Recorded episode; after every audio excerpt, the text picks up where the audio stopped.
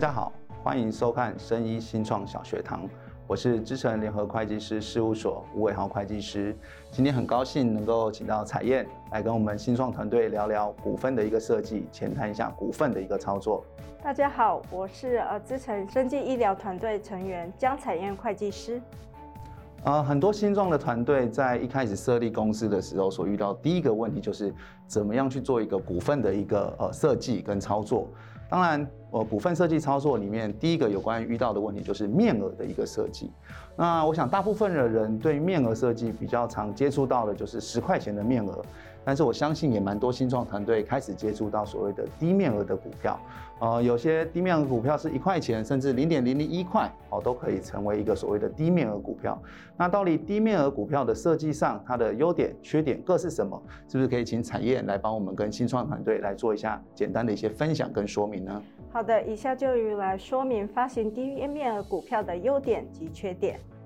新创公司在呃成立初期拥有技术，但是没有资金，以低面额股票来做投资，其实对技术团队来讲负担较小。面额通常可以是五块钱、一块钱，甚至我还要讲的零点零零一元。但是呢，一般常见的是大概是五块钱或者是一块钱。那第二个优点呢，就是解决公开发行不能折价发行的一个窘境。那一般新创公司在创业初期呢，没有营收。通常是亏损，那净值会较低。如果今天面额是十块钱，只能呃高于十块钱来发行，所以呃对于呃新创公司的负担是比较大的。那它的缺点呢，就是低面额股票，因为股本呢金额比较小。那如果要和上市贵公司来做营业，一般上市贵公司对于客户或供应商的条件时，都会设立一个股本的一个门槛。或者公司在申请补助的时候，一般会要求股本的大小，所以这是它的缺点。好，谢谢彩燕的说明哈。那刚才我们确实也收收获到蛮多有关于低面额股票的一个设计，但是我相信蛮多新创团队呢，在设计股权的时候，哦，可能未来会有一个企业的目标就是上市柜，但股票面额如果不是十块，它未来也可以做上市柜的一个规划吗？是的，是可以的。其实金管会在一百零二年就修正公开发行股票股务的相关处理准则，就可以把面额从十块钱改成弹性面额。那股票非十块钱的好处是什么？其实股本金额是固定的。假设今天面额由十块钱变成一块钱，那你的股数就增加十倍。在总市价不变之下呢，其实股数变了十倍，那股价就变成十分之一。以举例来说，如果一个股票的是三百块钱，面额由十块钱变成一块钱，股票价值就会变成三十元。那对于投资者的负担是比较小的，就增加投资者的意愿，那股票的流动性也会增加。那目前上市柜呢，以十块钱为大宗，面呢非十块钱的公司，如投影片所述，大概只有几家而已。那在股票的后面会有一个星号的代码，供投资者来做辨识。好，谢谢彩燕哈。但是其实近期公司法的修正，有蛮多新创的团队或者是生意的中小企业都有在呃跟我们讨论有关于无面额股票，到底无面额股票它的优点、缺点各是什么？是不是有些也可以让我们的新创团队来做一些了解？好的，那无面额顾名思义就是没有面额。那没有面额，它是优点就不不存在我们刚才前面提到的折价发行的一个限制。那投资者可以自行决定这个发行的价格，只要双方能够合意，这个价格是双方可以同意的。那第二个呢，因为这个没有面额，收到的股款全数都是入股本，就可以解决低面额股票股本较小的一个问题。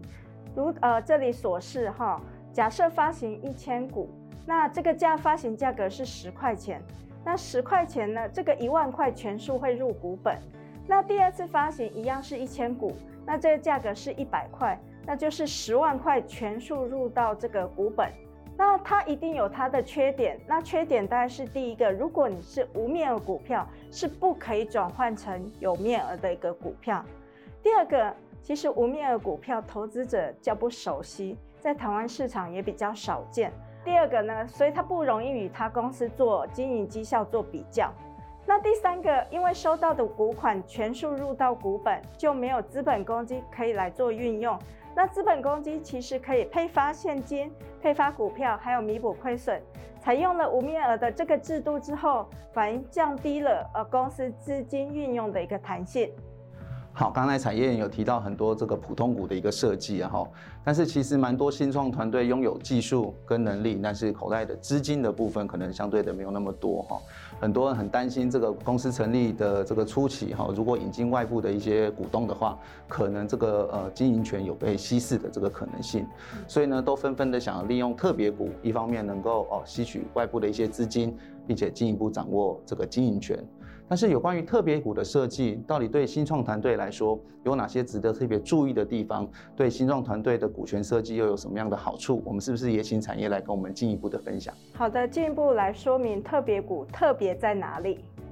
那特别股的呃优于普通股的权利呢，有以上这几个哈，主要是呃股利分配优先权、清算优先权。有转换权，还可以提前赎回权，还有表决权跟保障董事席次。那等一下我会有详细的说明。那因为有以下这些呃条件，可以优于普通股的一个权利，更可以吸引这个投资者哈。那我来讲一下发行特别股一个缺点，因为前面提到这有提前赎回权，所以可能在赎回的时候会对公司造成一些资金的压力。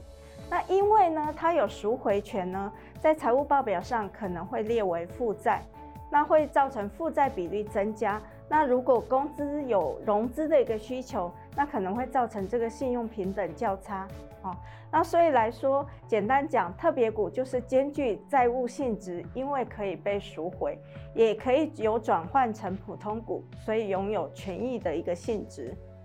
那接下来我详细来说明一下特别股的一个特性。第一个是呃股利分派优先分派权，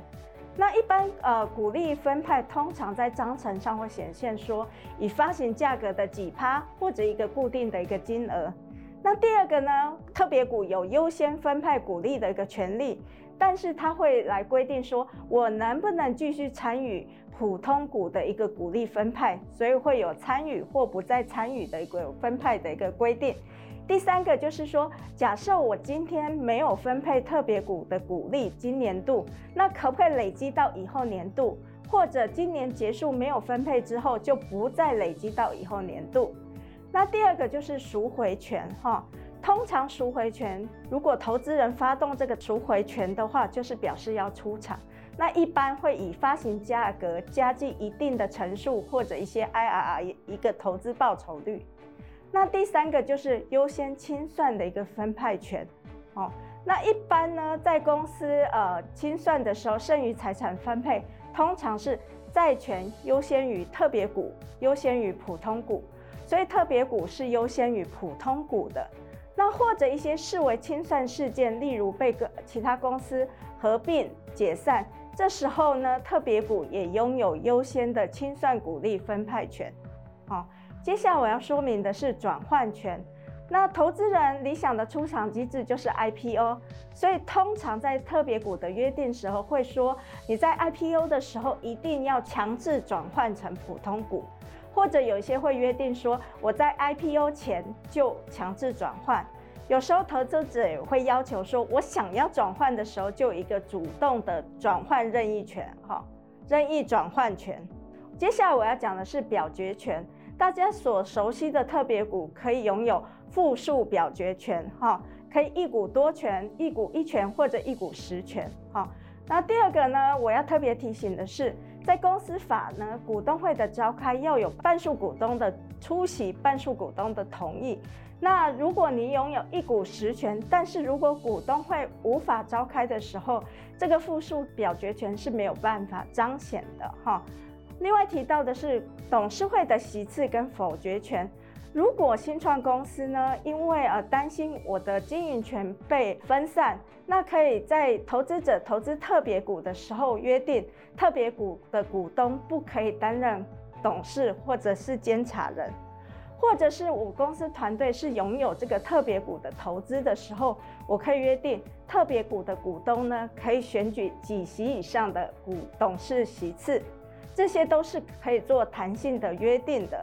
那接下来呢，就特定的董事会决议事项呢，可以设立否决权，例如特别股股东可以否决公司的重要资产被出售，那公司可能被其他公司并购等等的一个重要事项一个决议。谢谢彩燕哦，今天的课程真的是非常的丰富哈，也学到蛮多有关于股权的一些设计哈。但是今天课程内容蛮多的，最后我们是不是请彩燕给我们一个简单的一个 recap？好的，新创公司在设立初期股权的设计，采用低面额股票、无面额股票或是特别股，运用特别股的一个优点，像是复数表决权、董事席次以及否决权等多元形态。同时也提醒，因为特别股具有负债要素。所以可能会有资金偿还的一个压力。那以上今天是我针对股权来做一个简短的一个说明，谢谢大家。最后谢谢彩燕，谢谢大家。